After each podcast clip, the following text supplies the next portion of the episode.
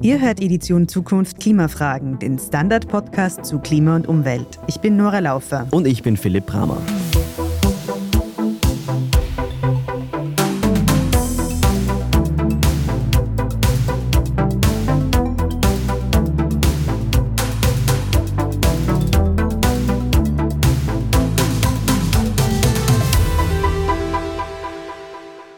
Nicht nur auf EU-Ebene und in Österreich wird heuer gewählt, sondern im Herbst auch in den Vereinigten Staaten. Auch dort könnte es zu einer Richtungsentscheidung kommen, die für die Klimapolitik des Landes und auch die ganze Welt relevant sein wird. Die USA sind nach China die zweitgrößten Emittenten weltweit. Was bei der US-Präsidentschaftswahl rauskommt, wird also auch global einen großen Einfluss haben. Die Frage ist, kommt Klimawandelleugner Donald Trump wieder an die Macht oder bleibt es bei Joe Biden, der zuletzt einige Schritte im Klimaschutz gesetzt hat? Diese und weitere Fragen wollen wir im dritten und letzten Teil unserer Podcast-Serie zum Superwahljahr 2024 besprechen. Die ersten zwei Teile zur Wahl in Österreich und zur EU-Wahl könnt ihr auf allen gängigen Podcast-Portalen nachhören. Zu Gast ist heute Sonja Thielges von der Stiftung Wissenschaft und Politik mit Sitz in Berlin. Guten Tag, Frau Thielges. Vielen Dank fürs Dabeisein. Hallo, vielen Dank für die Einladung. Ja, wenn es um das Klima geht, wissen wir über die USA, der Lebensstil ist sehr emissionsintensiv, es wird Fracking betrieben, die Kohle- und Öllobby ist mächtig. Aber wie steht es tatsächlich um die Klimabemühungen in den USA? Ja, also da muss man sagen, ist tatsächlich die Zeit unter Präsident Biden eigentlich für den Klimaschutz eine sehr gute gewesen. Also er hatte auf jeden Fall sehr viele Erfolge zu verzeichnen, jetzt so kurz vor den Wahlen sozusagen. Es gibt, das gab es früher tatsächlich noch nie, das ist das erste Mal, dass es ein Klimaschutzgesetz in den USA gibt, den sogenannten Inflation Reduction Act. Und da werden riesige Summen bereitgestellt für den Klimaschutz und für die Umstellung auf ein saubereres, auch erneuerbares, grüneres Energiesystem. Das sind 370 Milliarden US-Dollar, also wirklich eine gigantische Summe, die da erstmalig bereitgestellt wird. Und mit diesen Geldern und auch noch ergänzenden Gesetzen, die da tatsächlich verabschiedet wurden, gibt es inzwischen auch sehr ambitionierte Klimaziele tatsächlich in den USA. Für 2030 hat sich die beiden Administrationen das Ziel gesetzt, die Emissionen in etwa zu halbieren in der USA. Es gibt inzwischen auch zum Beispiel für Methanemissionen gibt es Oberwerte. Es gibt Ziele, den Stromsektor bis 2035 zu dekarbonisieren. Also von der Maßnahmenseite muss man sagen, es war eine sehr aktive Zeit jetzt unter beiden und es ist sehr, sehr viel passiert für den Klimaschutz. Da wurde tatsächlich einfach angestoßen, dass sich grüne Industrien entwickeln, dass da einfach ein Boom entsteht. Und das war vorher auf jeden Fall nicht der Fall. Wir kommen vielleicht gleich noch dazu. Das muss man immer mit einem großen Aber noch versehen. Aber so der erste Blick ist auf jeden Fall mal ein positiver Blick auf die beiden Administrationen. Mhm. Sie haben schon Klimaziele kurz angesprochen. In der EU gibt es ja quasi das große Ziel der Klimaneutralität bis 2050, die angepeilt wird. Gibt es so etwas wie eine geplante Netto Null auch in den USA? Das gibt es in den USA tatsächlich, hat die beiden Administrationen, die sind ja wieder ins Pariser Klimaabkommen eingetreten, als Biden ins Amt gekommen ist. Das war eine der ersten Maßnahmen und in dem Zuge haben sie sowohl eben dieses 2030-Ziel vorgelegt, als auch ein Ziel, die Klimaneutralität bis 2050 zu erreichen. Es ist jetzt tatsächlich so, auch für, da fange ich jetzt vielleicht schon mit dem kleinen Aber von gerade eben an, auch für dieses 2030-Ziel sind die USA jetzt gerade nicht auf Kurs ganz. Nicht der Inflation Reduction Act, das Klimagesetz allein wird nicht ausreichen, um dieses Ziel zu erreichen. Dazu braucht es noch weitere Maßnahmen. Die sind nicht ausgeschlossen, aber es sieht gerade so aus, als wären die USA auf jeden Fall nicht auf Kurs. Für 2050 gilt es da natürlich umso mehr. Die USA müssten wirklich da noch gewaltig ihre Emissionen reduzieren. Da sind wir jetzt gerade in etwa, schätzt man so bei 10 Prozent unter dem Niveau von 1990. Und da jetzt auf Netto Null bis 2050 zu kommen, ist auf jeden Fall noch ein sehr, sehr langer Weg und wird sehr viel Aktivität noch mehr als vielleicht in manch anderem EU-Staat auf jeden Fall erfordern. In den USA spielen Kohle und Erdgas immer noch eine sehr große Rolle. Die wichtigsten Energieträger mit dem Fracking-Boom ist die USA auch seit einigen Jahren ja zum größten Gasproduzenten der Welt aufgestiegen. Wie soll denn die Klimawende da gelingen? Ja, das ist wirklich eine sehr große Herausforderung und das ist der andere Teil, den man auf jeden Fall in den Blick nehmen muss. Die USA, ja, Sie sagten es, sind der größte Öl- und, Gasproduzent weltweit. Die Exporte steigen immer weiter, die Produktion steigt immer weiter und das ist natürlich quasi, steht dem entgegen dem Klimaschutz. Also man macht im Inland quasi Fortschritte und exportiert dafür immer mehr die fossilen Energien. Biden hat jetzt erstmalig auch da einen Ansatz gefahren und hat gesagt, zumindest genehmigen wir jetzt bis auf absehbare Zeit, bis wir es geprüft haben im Hinblick auf den Klimaschutz, keine neuen Exportterminals für Flüssiggas. Das Flüssiggas geht seit dem Ukraine-Krieg ja in großen Mengen auch an die EU, aber auch an andere Staaten. Und hier die bestehenden Terminals gibt es jetzt natürlich. Es kann also weiterhin in sehr großem Umfang exportiert werden, aber zumindest wäre das dann potenziell für die Zukunft mal ein Stopp, dass nicht noch mehr exportiert werden kann. Das ist also ein erster Schritt. Er hat auch innenpolitisch ein paar Sachen gemacht, dass er zumindest die sehr wichtigen Emissionen von Methan in diesem Bereich begrenzt hat, auch da sehr strenge Regulierung vorgelegt hat für die Produktion von Öl und Gas. Also das gab es auch vorher nicht. Das ist auch sehr, sehr wichtig. Aber natürlich wird es weiterhin gefördert und an irgendeiner Stelle in den USA oder im Ausland auch verbrannt. Und das ist ein sehr wichtiger Beitrag zum Klimawandel. Und da gibt es auf jeden Fall noch keine umfassende Lösung. Es ist natürlich auch politisch extrem extrem unpopulär. Ich glaube, es gibt nur eine Handvoll von Staaten in den USA, die nicht Öl oder Gas produzieren. Und die haben natürlich alle ein Interesse daran, dass, dass das jetzt erstmal so bleibt mit der Produktion. Was waren denn die größten Meilensteine, die Joe Biden in seiner Legislaturperiode durchgebracht hat? Also Sie haben ja schon erwähnt den Inflation Reduction Act, aber wo gehen denn diese 370 Milliarden US-Dollar eigentlich genau hin? Die gehen an ganz viele verschiedene Stellen. Also letztlich sind es Steuererleichterungen in aller Regel, die für verschiedene grüne Technologien ausgegeben werden. Es geht weiterhin um den Ausbau von erneuerbaren Energien, aber es geht auch um die Förderung von sauberem Wasserstoff. In den USA ist da der Blick vor allem auch auf den grünen Wasserstoff, der auf erneuerbaren Energien basiert, aber auch auf den blauen Wasserstoff, der erdgasbasiert ist. Es gibt aber auch noch viele weitere Technologien in diesem grünen Bereich, in die diese Gelder fließen, also Batterien, E-Mobilität, der Ausbau von Infrastruktur, auch von Ladeinfrastruktur zum Beispiel. Also ganz viele verschiedene Bereiche. Die Abscheidung und Speicherung von CO2, das sogenannte CCS, ist auch ein großer Förderbereich. Und diese Gelder fließen dann in potenziell alle Staaten tatsächlich. Und da haben wir auch gesehen, dass ein Großteil, aktuell fast 60 Prozent der Gelder tatsächlich auch in Staaten geflossen sind bisher, die republikanisch geführt sind. Also das finde ich, so ein ganz interessanter Aspekt an dieser Verteilung von Geldern. Natürlich auch politisch, strategisch wichtig, dass man Staaten, die vorher vor allem auch im Klimaschutz überhaupt nicht aktiv waren, das sind meistens die republikanischen Staaten, dass hier diese Gelder für grüne Industrien hingeflossen sind und auch natürlich die Staaten, die sehr wahlentscheidend sein werden, die viele Wahlmännerstimmen haben und die in der Vergangenheit nicht eindeutig für Demokraten oder Republikaner gestimmt. Also hier hat man schon auch strategisch überlegt, wie man diese Gelder natürlich sinnvoll, sinnvoll ausgeben kann. Wie groß ist die Bereitschaft innerhalb der einzelnen Bundesstaaten, da wirklich im Klimaschutz etwas voranzubringen? Die haben ja durchaus auch viel Macht in den USA.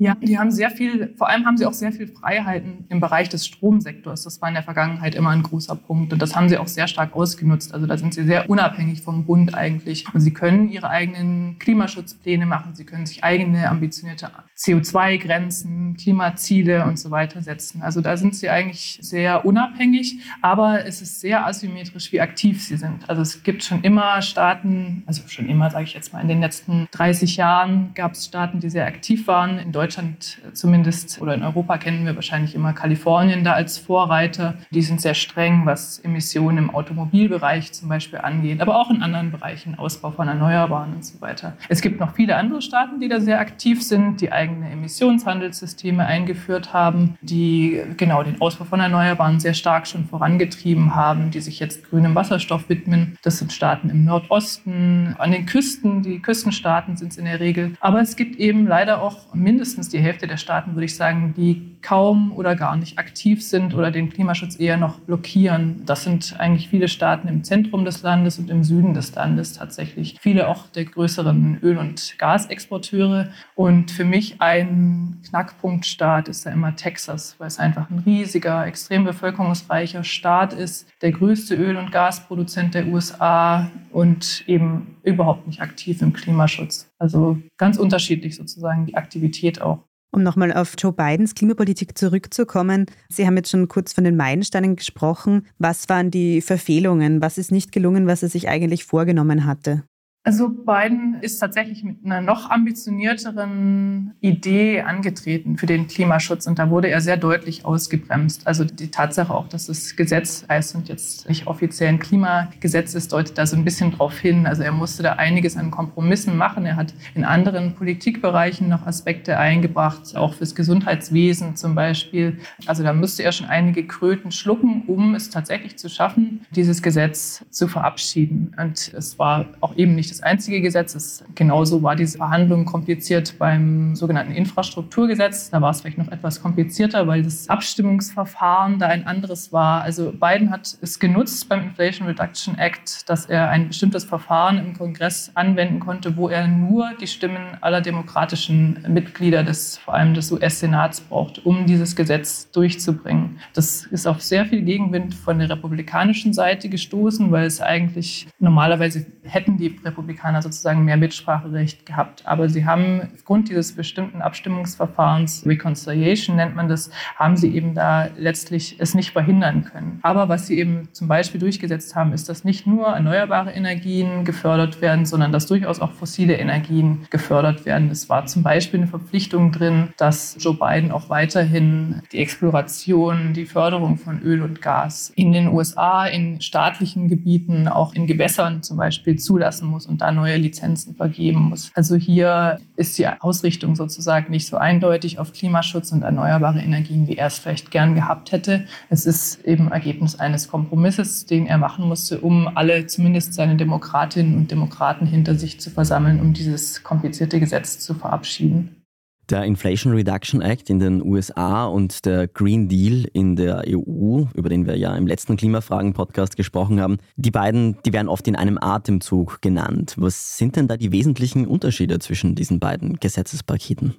Also es ist tatsächlich, die EU hat darauf reagieren müssen natürlich. Und es gibt einige zentrale Unterschiede. Die USA, das daher kam auch die Reaktion der EU, die relativ ablehnend in großen Teilen war. Also man hat natürlich begrüßt, dass die USA jetzt den Klimaschutz angehen, auch mit einem Gesetz. Aber ein großes Problem, was gesehen wurde, waren sogenannte Domestic Content Regeln. Also dass die USA in ihrer Förderung für grüne Technologien zu größten Teilen nur jeweils Komponenten oder Teile, Produkte zugelassen haben, die auch in den USA produziert werden. Damit wollten sie eben tatsächlich die Industrie im Inland auch fördern und voranbringen, haben aber dadurch Industrien auch auch aus vielen EU-Ländern natürlich Firmen ausgeschlossen von der Möglichkeit zu fördern. Jetzt hat man auf der EU-Seite tatsächlich nicht ebenso reagiert. Also man hat das nicht genauso gemacht mit den Subventionen. Man hat da nicht so viel Geld dahinter gesteckt wie die USA, um die heimischen Industrien zu schützen. Man hat stattdessen aber auch auf EU-Seite gesagt, wir fördern auch,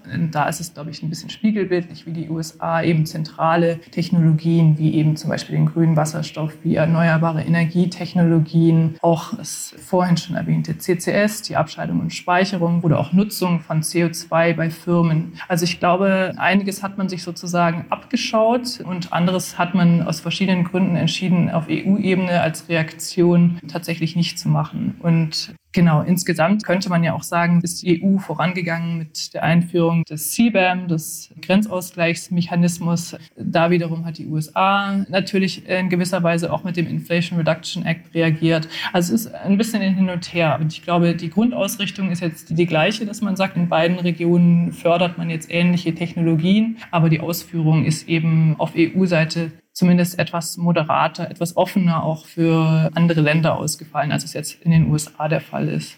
In Europa wurden einige große klimapolitische Brocken in der Vergangenheit beschlossen. Wir haben ja schon über das Ziel der Klimaneutralität gesprochen. Dann gibt es natürlich noch das angepeilte Verbrenner aus. Ist etwas in die Richtung in den USA überhaupt vorstellbar? Also das ist tatsächlich in der Diskussion. In Kalifornien ist es auch schon durchgesetzt tatsächlich, dass 2035 der Verkauf von Verbrennungsmotoren gestoppt werden soll. Dann dürfen nur noch Hybridfahrzeuge und Elektromobile verkauft werden. Das hat Biden auch auf Bundesebene durchsetzen wollen. Bisher ist aber nur tatsächlich da eine Richtlinie sozusagen, dass bei allen Fahrzeugen, die der Bund sozusagen erwirbt, dass die ab 2035 CO2-neutral sein müssen. Und auf der breiteren anderen Ebene sozusagen im Land. Es gibt kein Ziel, es gibt kein Datum dafür. Man versucht sozusagen so ein bisschen von unten zu stärken, diese so eine Bottom-up-Bewegung zu schaffen, indem man einfach die E-Mobilität auch im Rahmen dieses Inflation Reduction Act sehr, sehr stark fördert. Es ist einfach sehr attraktiv, ein Elektrofahrzeug zu erwerben momentan, weil man eben stark gefördert wird. Man kann von einem Bonus profitieren und gleichzeitig wird die Ladeinfrastruktur sehr, sehr stark ausgebaut. Also man versucht es auf diese Weise sozusagen so ein bisschen indirekt zu fördern, dass es so nach und nach einfach immer weniger Verkäufe gibt von Verbrennungsmotoren. In Europa ist es ja vor allem auch die Automobilindustrie, dass das den Umstieg auf E-Mobilität sehr stark pusht. Also wenn man an VW denkt, die einfach auch sagen, die Zukunft liegt in der E-Mobilität. Wie sieht es da in den USA als Autobauerland aus? Gibt es dort ähnliche Bestrebungen? Ja, die Autobauer waren lange eigentlich diejenigen, die gegen den Klimaschutz sehr stark Lobbyarbeit betrieben haben. Also die waren immer ein sehr harter Brocken zu knacken sozusagen. Genauso auch die Gewerkschaften tatsächlich, die mit den Automobilbauern verknüpft sind. Und da haben wir tatsächlich in den letzten Jahren auch einen Wandel gesehen. Also es ist, glaube ich, auch der Tatsache geschuldet, dass es einfach international absehbar ist, dass man nur noch wettbewerbsfähig sein kann, wenn man E-Mobile vorantreibt und dass das, der Verbrennungsmotor vielleicht nicht mehr so zukunftsfähig ist. Also das ist durchaus auch weiterhin der Fall. Es haben auch viele große US-Firmen jetzt im Rahmen des Inflation Reduction Acts schon von Geldern profitiert, um zum Beispiel den Bau von Batterien voranzutreiben, alles, was eben im Bereich der E-Mobilität auch wichtig ist. Also da ist grundsätzlich, glaube ich, eigentlich sozusagen zumindest ein Einsehen da, dass das die Zukunft ist. Es wird jetzt vielleicht nicht unbedingt so sehr gefördert oder gefordert von der Politik, aber zumindest sind sie nicht mehr per se Gegner der Klimapolitik, wie es eben früher der Fall war. Also das sehen wir schon. Inwieweit wird in den USA dann nach Europa geblickt? Also gibt es da mehr den Blick nach China, was dort geschieht, oder ist es schon auch nach wie vor Europa als Handelspartner sehr wichtig? Also ich glaube, in den Debatten, die ich mitbekomme, ist tatsächlich China extrem stark im Fokus. Also es geht sehr stark darum, die wirtschaftliche Dominanz der USA zu erhalten und weiter voranzubringen und tatsächlich Lieferketten, Wertschöpfungsketten so zu verändern, dass man möglichst wenig von China abhängig ist und alles, was geht, sozusagen in den USA die Rohstoffe bereitstellen kann und auch Produkte sozusagen herstellen kann, wie zum Beispiel Fahrzeuge oder Solarpaneele. Also da ist die EU kommt mir so vor in den Debatten, geht vielleicht etwas unter tatsächlich in dieser Debatte. Also das Hauptaugenmerk liegt schon häufig auf China und auch in der Wählerschaft tatsächlich. Wenn man auf Umfragen blickt, ist China immer so eine Bedrohung tatsächlich, die auch in der Öffentlichkeit sehr stark wahrgenommen wird. Elektromobilität ist ja eine wichtige, aber auch nur eine Form oder eine Methode, die Mobilität klimafreundlicher zu machen. In Europa ist ja auch sehr viel Fokus auf die Förderung des öffentlichen Verkehrs. Man will Alternativen auch zum Auto schaffen und vor allem auch zum Flugzeug. Wie sieht es denn da in den USA aus?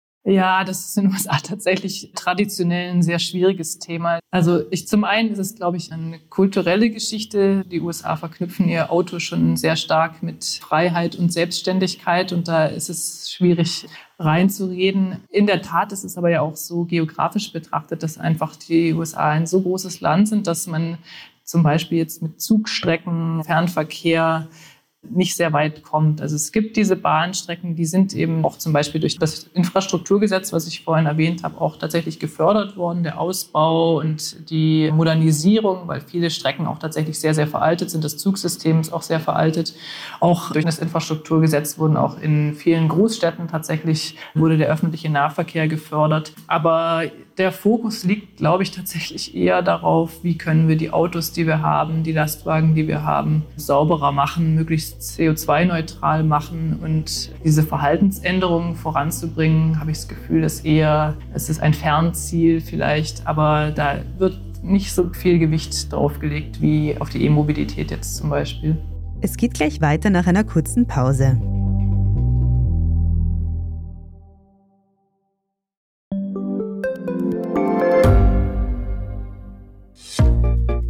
Was unternimmt Österreich eigentlich gegen den Klimawandel? Wie viel betrogen und bestochen wird im Profisport? Und wieso verdienen Frauen immer noch weniger Geld als Männer? Ich bin Margit Ehrenhöfer. Ich bin Tobias Holub. Wir stellen die brennenden Fragen unserer Zeit. Und die Standardredaktion liefert Antworten. In Thema des Tages von Montag bis Freitag um 17 Uhr, überall, wo es Podcasts gibt. Kommen wir vielleicht zum Elefanten im Raum. Was passiert mit dem Inflation Reduction Act und all anderen klimapolitischen Gesetzen in den USA, die in den letzten Jahren erreicht wurden, wenn Donald Trump Ende des Jahres zum nächsten US-Präsidenten gewählt wird?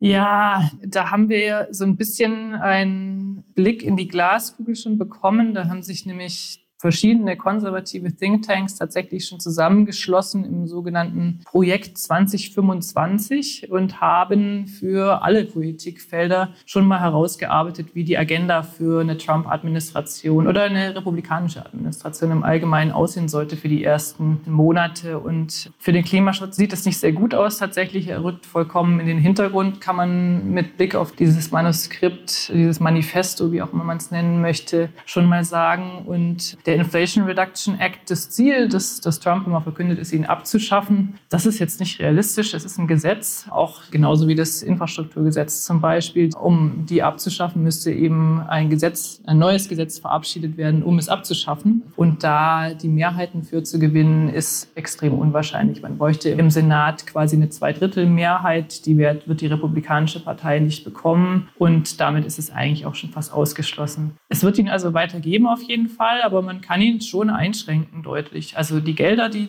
vorgesehen sind, sind für einen Zeitraum von zehn Jahren vorgesehen. Auch das ist sozusagen gewesen, um dieses Gesetz zukunftstüchtig zu machen, also schon sehr vorausschauend. Aber man kann natürlich darüber bestimmen, das macht in der Regel das Finanzministerium, gibt Richtlinien heraus, wer Anspruch auf diese Gelder hat oder für welche Art von Technologien genau wie viel Geld ausgegeben wird. Und da kann man so ein bisschen dran drehen oder ein bisschen ist vielleicht untertrieben, man kann deutlich dran drehen auf jeden Fall. Man kann Prozesse verzögern, natürlich das Kredit Kredite ausgegeben werden und einfach dieser Prozess dieser grünen Industrialisierung ein bisschen ins Stocken gerät. Also da gibt es schon auf jeden Fall Möglichkeiten, wie Trump dazwischen funken könnte.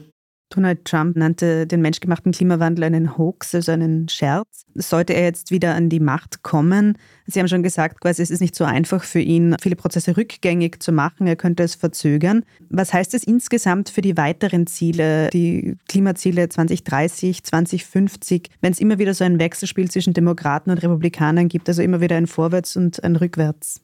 Ja, es ist sehr, sehr schwierig. Also es ist auf jeden Fall absehbar, dass dann eben diese Klimaziele, die jetzt verkündet wurden für 2030, dass die quasi einfach äh, unerreichbar bleiben. Also das muss man schon sagen, weil da war das Zusammenspiel von Bund und auch den Staaten einfach sehr wichtig. Und der Bund hat eine sehr führende Rolle eingenommen. Wenn das jetzt wegfällt oder nicht noch nachgeschärft wird, dann ist es natürlich auf jeden Fall deutlich schwieriger, die Ziele zu erreichen. Aber es bedeutet insgesamt auch für die internationalen Partner, dass man die USA natürlich nicht jetzt einfach fest einplanen kann als wichtigen Partner für den Klimaschutz, der auch vor allem auch in anderen Ländern, die noch nicht große Fortschritte gemacht haben im Klimaschutz, aktiv ist. Und genau, es ist eine gewisse Unberechenbarkeit der USA USA als Partner.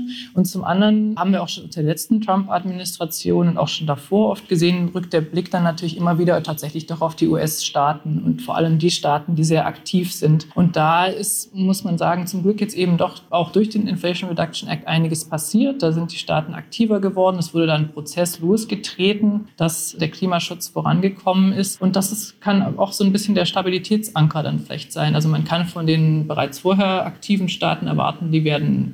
vermutlich jetzt wieder aktiver werden. Die haben sich jetzt teilweise nicht zurückgelehnt, aber sie waren nicht ganz so aktiv wie vielleicht zuvor, weil es nicht nötig war, weil der Bund viel gemacht hat. Es sind jetzt aber, das ist meine Hoffnung, dass auch neue Staaten auf den Plan gerufen wurden, die jetzt durch auch die Gelder, die sie erhalten haben, wenn jetzt nicht unbedingt Interesse am Klimaschutz per se haben, aber Interesse daran, ihre Wirtschaft umzubauen, die Energiewende voranzutreiben und so weiter. Und da, genau, ist meine Hoffnung, dass das noch so ein Zusatzprozess anstößt, dass zumindest die Staaten weiterhin als Anker da durchaus gesehen werden können und da vielleicht auch mehr noch dazukommen, die aktiv sind. Um noch einmal die USA mit der EU zu vergleichen, innerhalb der EU gibt es ja quasi das große Klimaziel der Union als Ganzes und dann noch einzelne Ziele für alle Mitgliedstaaten. Wie ist es in den USA? Also haben die Bundesstaaten auch einzelne Ziele? Was passiert, wenn sie diese nicht erfüllen? Gibt es da irgendwelche Mechanismen, die in Kraft treten? Nein, es gibt keine Mechanismen. Die Staaten können ihre eigenen Ziele stecken. Also es gab auch immer, auch als die USA nicht mehr im Pariser Klimaabkommen waren, gab es einige Staaten, die sich weiterhin den Zielen von Paris verpflichtet haben, eben auch der Klimaneutralität bis 2050.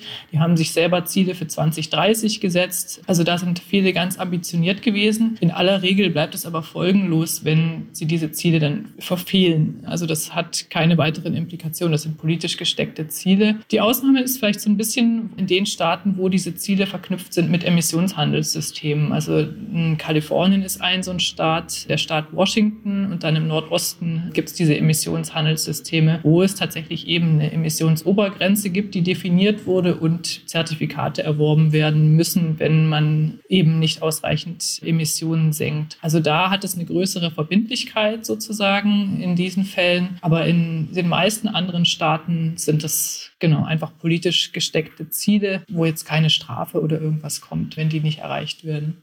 Wie ist denn die Stimmung in den USA in der Bevölkerung? Wird da die Klimakrise als zunehmendes Problem gesehen oder überwiegt da die Klimaskepsis? Also die Klimaskepsis ist in den USA auf jeden Fall ein größeres Thema in der Bevölkerung, als es bei uns jetzt der Fall ist. In der Bevölkerung und auch in der Politik. Das finde ich immer wieder beeindruckend, wie hoch die Zahl der Klimaskeptikerinnen und Skeptiker ist. Ich habe gerade in der Umfrage gesehen, dass man in etwa in der Gesamtbevölkerung 15 Prozent der Bevölkerung annimmt, die nicht an den Klimawandel glauben. Und im Kongress ist diese Zahl der Kongressmitglieder sozusagen relativ noch viel höher. Also das ist auf jeden Fall ein Faktor, der in EU-Ländern zumindest nicht so wichtig ist, denke ich. Aber es gibt eben auch eine große Menge an Menschen, die durchaus an den Klimawandel glauben und die den Klimaschutz befürworten. In der Tat ist es aber so, dass es in meinem Empfinden weniger eine Dynamik für dieses Thema gibt, als jetzt in der Zeit, bevor Biden gewählt wurde. Also die sozialen Bewegungen, die damals auch in der Jugend, die damals sehr aktiv waren, waren damals einfach auch durchaus dann letztlich wahlentscheidend. Und Biden wird auch diesmal, er wird im Wahlkampf sehr stark auf den Klimaschutz setzen. Das zeichnet sich, glaube ich, schon ab. und er wird auch noch mehr, das wird er auch müssen, die Erfolge des Inflation Reduction Acts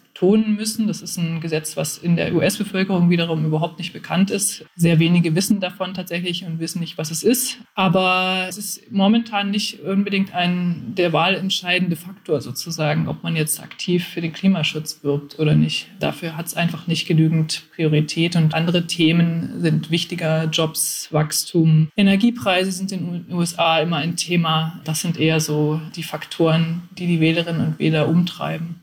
Aber gibt es so ein Grundbewusstsein innerhalb der Bevölkerung dafür, dass eben zum Beispiel Extremwetterereignisse, die aufgrund der Klimakrise immer häufiger werden, eben mit diesem menschengemachten Klimawandel zusammenhängen? Weil die betreffen ja oft auch die USA, Hurricanes zum Beispiel. Ja, also es ist in der Tat so, aber es gibt einfach auch sehr viele Extremwetterereignisse, muss man schon sagen. Und die werden auch immer wieder in der Presse und auch in der Politik sehr deutlich verknüpft mit dem, mit dem Klimawandel. Und also ich glaube, da ist schon ein Bewusstsein dafür tatsächlich, dass das zusammenhängt. Aber das spiegelt sich dann zumindest unter den republikanischen Wählerinnen und Wählern nicht unbedingt daran wider, dass sie der Ansicht sind, die Politik müsse darauf jetzt reagieren und regulieren und Gesetze rausbringen und so weiter. Also da ist oft dann der Fokus darauf, dass die Privatwirtschaft durch technologische Veränderungen darauf reagieren müsste, dass Einzelne durch ihr eigenes Verhalten freiwillig sozusagen da Einfluss drauf nehmen. Aber das übersetzt sich nicht unbedingt dieses Bewusstsein dafür, dass es den Klimawandel gibt, in ein Befürworten Antworten von, von Klimaschutzmaßnahmen aus der Politik.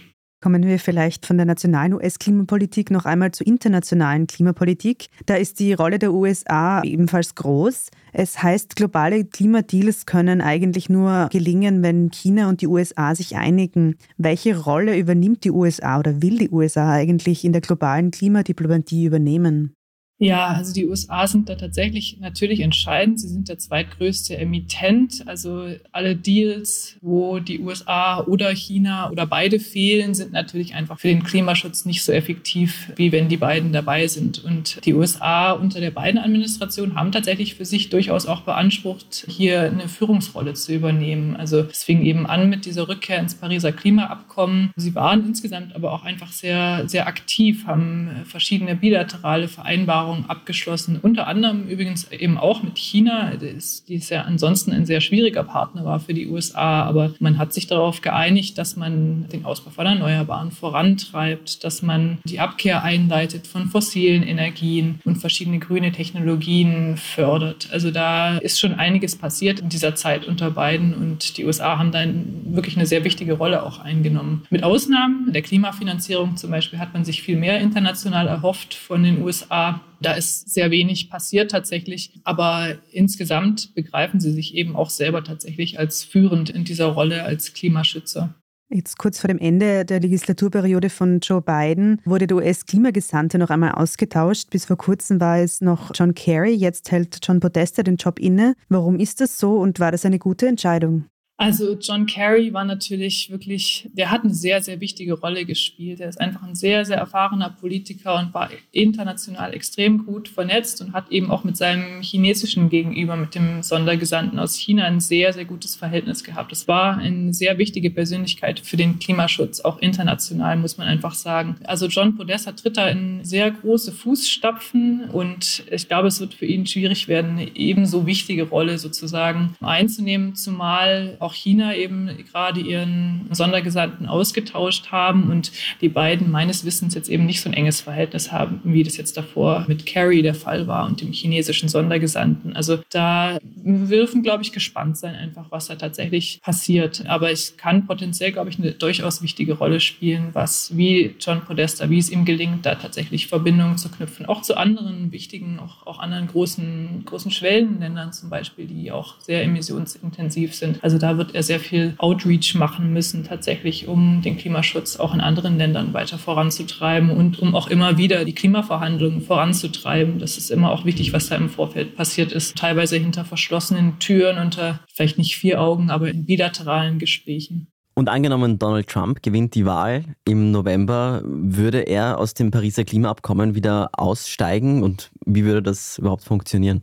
Ja, ich glaube, davon müssen wir leider ausgehen, dass er sich wieder aus dem Pariser Klimaabkommen zurückziehen muss. Er hat da einfach kein Interesse daran. Er sieht das alles als negativ und möchte sich da nicht von anderen Ländern diktieren lassen, wie er seine Politik im Inland und im Ausland zu gestalten hat. Und da ist die UN-Klimarahmenkonvention, UNFCCC und das Pariser Klimaabkommen auf jeden Fall ein rotes Tuch. Also ich denke, er wird sich das auch wieder sehr schnell aus dem Pariser Abkommen zurückziehen und auf keinen Fall wird es mehr Klimafinanzierung von den USA geben für wichtige Projekte, für wichtige Fonds, die auch entstanden sind im internationalen Klimaschutz in letzter Zeit. Also da werden wir sehr wenig Aktivität erwarten können unter Trump. Würde das Klimaabkommen auch ohne die USA funktionieren? Also letztlich, es funktioniert ohne die USA. Es hat ja auch in den vier Jahren ohne Trump tatsächlich weiter funktioniert. Es fehlt natürlich eben der zweitgrößte Emittent. Das ist schon ein wichtiger Aspekt. Aber ehrlich gesagt wird es tatsächlich, wenn man es so betrachtet, umso wichtiger, dass die anderen Staaten trotzdem weiter vorankommen, diesen Kurs weitergehen. Und auch das haben wir letztes Mal gesehen, dass dann vielleicht statt die Bundesebene einfach die Staatenebene in den USA wieder vermehrt eingebunden wird und man da mehr Kontakte knüpft zu den aktiven Staaten, die eben auch eine sehr große Wirtschafts Wirtschaftsleistung haben und eine wichtige Rolle für den Klimaschutz auch spielen können. Also da wird man sich so ein bisschen auf die andere Ebene stürzen können und müssen und einfach so gut wie möglich vorankommen in der Hoffnung, dass der Schaden nicht zu groß sein wird unter Trump. Und wenn Joe Biden als Präsident bestätigt wird, was würde sich dann klimapolitisch ändern? Also würde der Inflation Reduction Act einfach so weiterlaufen oder kann man sich dann auch zusätzliche Klimagesetze erwarten?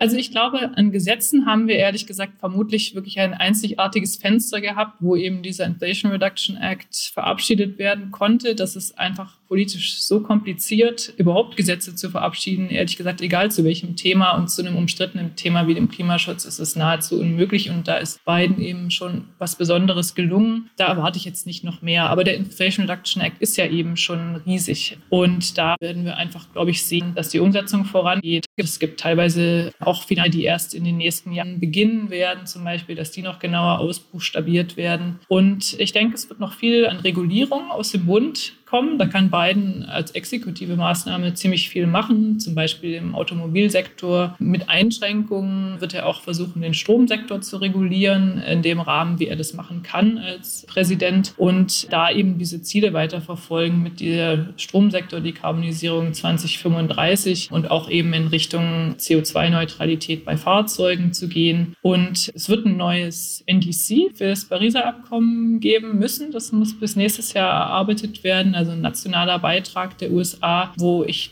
erwarten würde, dass eben auch für vielleicht nochmal ein Zwischenziel formuliert wird, 2035, 2040 und eben noch konkreter würde ich denken, wird es in Richtung 2050 auch gehen. Und da werden sicherlich noch Sektoren ein bisschen mehr in den Fokus rücken, die bisher mit der Wende noch nicht so weit gekommen sind, mit der Transformation, also eben da vor allem der Industriesektor, Gebäudesektor, auch der Landwirtschaftssektor, die Sektoren, die auch in der EU tatsächlich problematisch sind, die werden sicherlich noch angegangen werden müssen, um diese Ziele dann tatsächlich tatsächlich auch umzusetzen und zu erreichen. Es wird also auf jeden Fall eine sehr spannende Wahl und wichtige Wahl sein, auch für den Klimaschutz, die in den USA im Herbst stattfindet.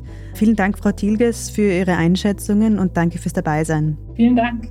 Wenn euch dieser Podcast gefällt, dann abonniert uns doch auf Apple Podcasts, Spotify oder wo auch immer ihr eure Podcasts hört. Wir freuen uns außerdem über eine Bewertung, idealerweise mit 5 Sternen. Und wenn ihr Feedback habt, dann schreibt doch an podcast.derstandard.at. Die nächste Folge Edition Zukunft gibt es kommende Woche, die Woche darauf dann die nächste Folge Klimafragen. Wir freuen uns. Wir sind Philipp Bramer und Nora Laufer. Bis zum nächsten Mal. Tschüss.